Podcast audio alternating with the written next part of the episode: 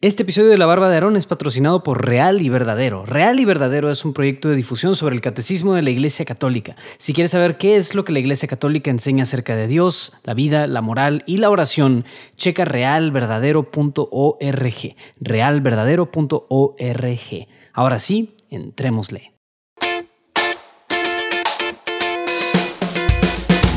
Bienvenido a La Barba de Aarón. Mi nombre es Luis Diego Carranza. Y en este podcast estamos buscando redescubrir la hombría y la masculinidad a través de lo que la Biblia tiene que decirnos acerca de ambos temas. Así que prepárate un trago o caliéntate un café y siente cómo el aceite baja por tu barba. Esto es la barba de Aarón. ¿Qué tal? ¿Cómo te va? Espero que tu investigación de la semana pasada con el catecismo de la iglesia te haya ayudado a tener pues, un poquito de más de luz en cómo vivir una sexualidad santa y sana. Ahora, si te interesa conocer más acerca del catecismo y todas las riquezas y tesoros que están dentro de él, te invito a que veas los videos de Real y Verdadero en YouTube, nuestro patrocinador de hoy. Tengo el privilegio de hacer la voz en español de este proyecto, así que también nos sirve mucho el que lo compartas y si te gusta cómo suena mi voz, puedes encontrarlo ahí en esos videos. Bien, entonces volvamos a la barba de Aarón. La semana pasada dimos el cierre a la primera etapa del libro de Josué, que si te acuerdas es la conquista, cómo fueron destruyendo y, exterminando un montón de pueblos. Pero ahora los israelitas sigue para ellos una nueva etapa, que es la etapa de la repartición de las tierras que se conquistaron. A cada tribu le iba a tocar un pedacito de tierra específico, pedacito es un país entero, ¿verdad? Entonces, a todas excepto a la tribu de Leví que después en otro episodio explicaremos y hablaremos un poquito de por qué. Pero por ahora, en este episodio y el que viene, vamos a ver algunos pasajes de lo que sucedió durante la repartición. El pueblo se reunió en asamblea y ahí se fueron definiendo tribu por tribu lo que a cada quien le iba a tocar. Y en algunas tribus, en vez de bueno, y una vez que quedaron especificados estos límites, cuando ya se estaban todos asentando en sus tierras, se acercó con Josué, un viejo amigo y compañero de batalla, para hacerle una propuesta interesante. Josué 14 del 6 al 15, la parte de Caleb. Se acercaron los hijos de Judá a Josué en Gilgal, y Caleb, el hijo de Jefoné, el kenisita, le dijo, Ya sabes lo que me dijo Yahvé a Moisés, el hombre de Dios, de ti y de mí en Cades Barnea.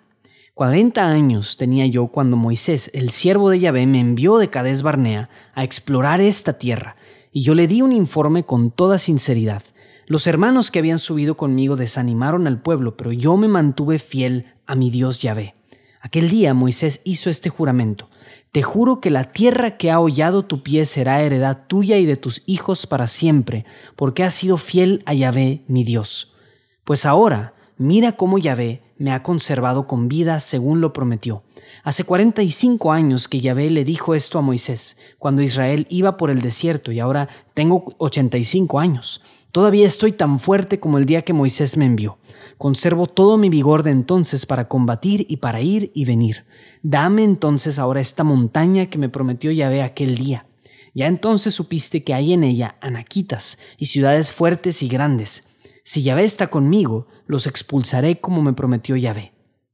Josué bendijo a Caleb, hijo de Jefoné, y le dio Hebrón por heredad. Por eso Hebrón sigue siendo hasta el día de hoy heredad de Caleb, el hijo de Jefoné, el, que necesita, por haber sido fiel a Yahvé, Dios de Israel. El nombre primitivo de Hebrón era Kirat Arba. Arba era el nombre más alto, era el hombre más alto entre los anaquitas. Y acabada la guerra, el país quedó en paz. Palabra de Dios. Bien, pues Solo un pequeño recap de una historia importante. Décadas antes de este pasaje, Moisés llegó con todo el pueblo de Israel a la tierra prometida por primera vez y en, eso mandó a varios exploradores a conocerla. Y cuando regresaron estos hombres, este, todo el grupo realmente dijo, hey, esta tierra prometida está tomada por un montón de pueblos, ciudades y hay hasta gigantes, no podemos entrar aquí, vámonos a otro lado. El miedo le ganó a estos hombres. Pero de ese mismo grupo hubo dos hombres que vieron exactamente lo mismo que los demás, pero estos hombres en vez de asustarse dijeron, hey, confiemos en Dios, Él nos dio esta tierra y Dios quiere darnos la victoria sobre esos pueblos. Solo hay que ir y tomar la tierra prometida. Pero el pueblo no escuchó a estos dos hombres, sino a todo el resto del grupo, y se, pues fueron, no tomaron la tierra prometida el miedo fue mucho más fuerte y por no confiar en la promesa de Dios, Dios dijo, bueno, pues no quieren entrar, pues no van a entrar por, causa de esta infidelidad o de este miedo, tuvieron que andar 40 años en el desierto. El miedo es una herramienta muy poderosa que arruina nuestras vidas. Pero bueno, los dos hombres que sí confiaron en Dios fueron Josué, a quien pues, escuchamos esto del libro, se trata de Josué, y Caleb. Son los únicos dos hombres a quienes Dios les dijo que sí entrarían en la tierra prometida cuando sucedió todo este triste episodio. Entonces, décadas después, ahora vemos a Caleb. Ya es un venerable anciano de 85 años que llega con Josué, con Josué a recordarle la promesa que Dios había hecho con él. Pero lo que hace este anciano es en mi opinión algo bastante digno de honrarse, es decir, se respetan las canas de este cuate, porque mira, acuérdate, esta es la etapa de la repartición de tierras y cada tribu anda buscando hueso, o sea, anda buscando la mejor tierra, la que dé mejores frutos, la mejor ubicada con el agua, el mejor, la mejor parcela de agua o no sé, o sea, si cada uno, cada quien tiene eh, derecho, bueno, o sea, cada uno está buscando lo mejor para sí realmente, o pudiera estar buscando lo mejor para sí. Entonces, si alguien tiene el derecho en todo este numeroso pueblo de Israel para exigir cualquier territorio, el territorio que se les pegara la gana, era Caleb. Alguien que llevaba toda su vida sirviendo a Dios con el mismo rango que Josué. Y pues alguien que llevaba toda su vida, si él fácilmente pudo haber llegado y exigido una de las tierras ya conquistadas, Jericó, por ejemplo, un territorio estratégico importante y ya conquistado, pudo haber fácilmente sido, sido de Caleb, si él lo pedía. También era amigo de Josué, tenían historia juntos, habían sido compañeros de guerra y claramente Josué le hubiera dado el favor a Caleb, si él hubiera pedido lo que él, lo que lo que él pudiera o quisiera. A pesar de todas estas ventajas competitivas, ¿qué sucede? Caleb no pide un territorio basándose en lo más cómodo, en su propia ganancia, en el más fácil. No pide la tierra más estratégica de todas ni necesariamente la que menos esfuerzo le costaría. Caleb, en cambio, decidió irse por el camino más difícil, es decir, pide la tierra del Hebrón, que todavía estaba ocupada por un pueblo de gigantes, según esto. Entonces, wow, o sea, este venerable anciano de 85 años, que tiene derecho de exigir cualquier tierra para sí mismo, va con Josué y le dice, dame esa tierra que está ocupada por gigantes, porque Dios me la ha prometido y yo voy a luchar con ellos y conquistarla para mi familia. ¡Wow! Sea, poco tú y yo no nos sentiríamos tentados por irnos por un caminito un poquito más fácil y sin dificultades. No, hombre, dame la tierra súper estratégica que todo el mundo quiere, porque es la más chida, es la que tiene mejores plantas, o no sé, yo me la merezco. Caleb no es ese tipo de hombre.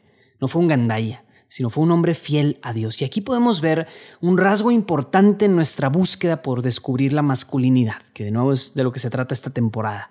No optar por el camino más fácil, no necesariamente. Optar siempre por el camino más costoso, el hombre, realmente el camino más virtuoso, el camino más santo. Entonces el hombre virtuoso en todo el sentido de la palabra no le saca el camino difícil cuando es necesario hará las cosas dificultosas necesarias sin quejarse, sino confiando en la fidelidad de Dios. Ese es un rasgo importantísimo. Frecuentemente la comodidad y la flojera son las cosas que más nos afectan en nuestro rol como hombres. Tenemos flojera de pararnos y tender una cama, tenemos flojera de hacer ejercicio, tenemos flojera de reparar algo en la casa o flojera en general de poner orden en nuestra vida. Pero si algo podemos ver en Caleb es el deseo de luchar ya a sus 85 años de edad wow, o sea, ¿qué podemos hacer nosotros cada día para que ese fuego no sea solo durante un tiempito, durante cierta época de nuestra vida donde, oye, pues anduvimos con todo y luego ya, pues, no sé, pasó esto, el otro y ya, pues como que me, me calmé. ¿Qué podemos hacer para mantener nuestro fuego hasta cuando estamos en el tiempo extra de esta vida? Entonces, quédate reflexionando en esa pregunta, pero como siempre, vamos a dejar un reto para esto que va para el área táctica, que ya sabes es un reto que te eh, está, está, buscado para llevarte a, la acción, salir de tu zona de confort y saltar a la acción.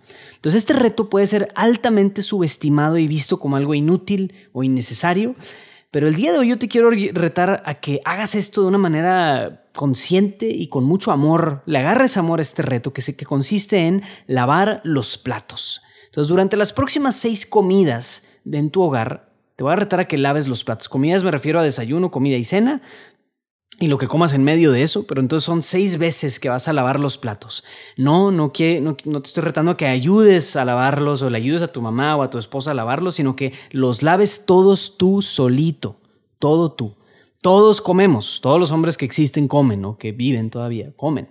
Son muy pocos los hombres que toman el camino difícil de responsabilizarse por limpiar el mugrero que dejan después de comer. Entonces ahora sí, Si no sabes cómo lavar los platos, pues es muy fácil. Aquí te va un proceso bastante, pues bastante burdo, pero a ver, si no tienes una idea, pues aquí te va. Consiste en, vamos a ver, cuatro pasos, creo. Primero, tienes un plato sucio, entonces tienes que desenmugrarlo. Desenmúgralo con una servilleta o con agua caliente. Ok, una vez que el plato ya no tiene mugre por encima, ahora sí, segundo paso, le pasas una esponja con jabón para enjabonarlo y quitarle la grasa y otros aromas que permanecen en el plato. Tercero, enjuaga el plato enjabonado y cuarto, ponlo a secar o sécalo con una toalla. Ahí agregamos un quinto paso, que es colocar el plato en su lugar. Tu trabajo termina cuando el plato, el vaso, el cubierto, la olla quedó ya seco y listo en su lugar de almacenamiento. Es decir, no hay nada ahí quedándose, ¿no? Tú te vas a responsabilizar de que todo eso quede ordenado. Entonces, bueno, te aseguro que si lavas los platos de una manera habitual y ordinaria, te aseguro que podrás caminar día a día en el camino de la mayor resistencia, el camino más difícil, que es el camino de la puerta angosta, y que solo los pocos hombres virtuosos, como Caleb, y ojalá como tú, son los que toman este camino.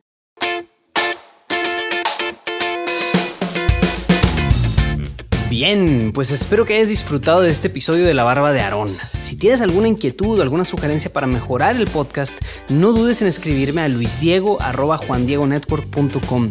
Sigue el perfil de Instagram buscando La Barba de Aarón o el podcast Barbudo, ese es el código del perfil, y ahí estaré interactuando directamente acerca de los episodios. Este podcast es patrocinado y producido por Juan Diego Network, así que síguenos en nuestras redes sociales y chécate el resto de nuestro contenido.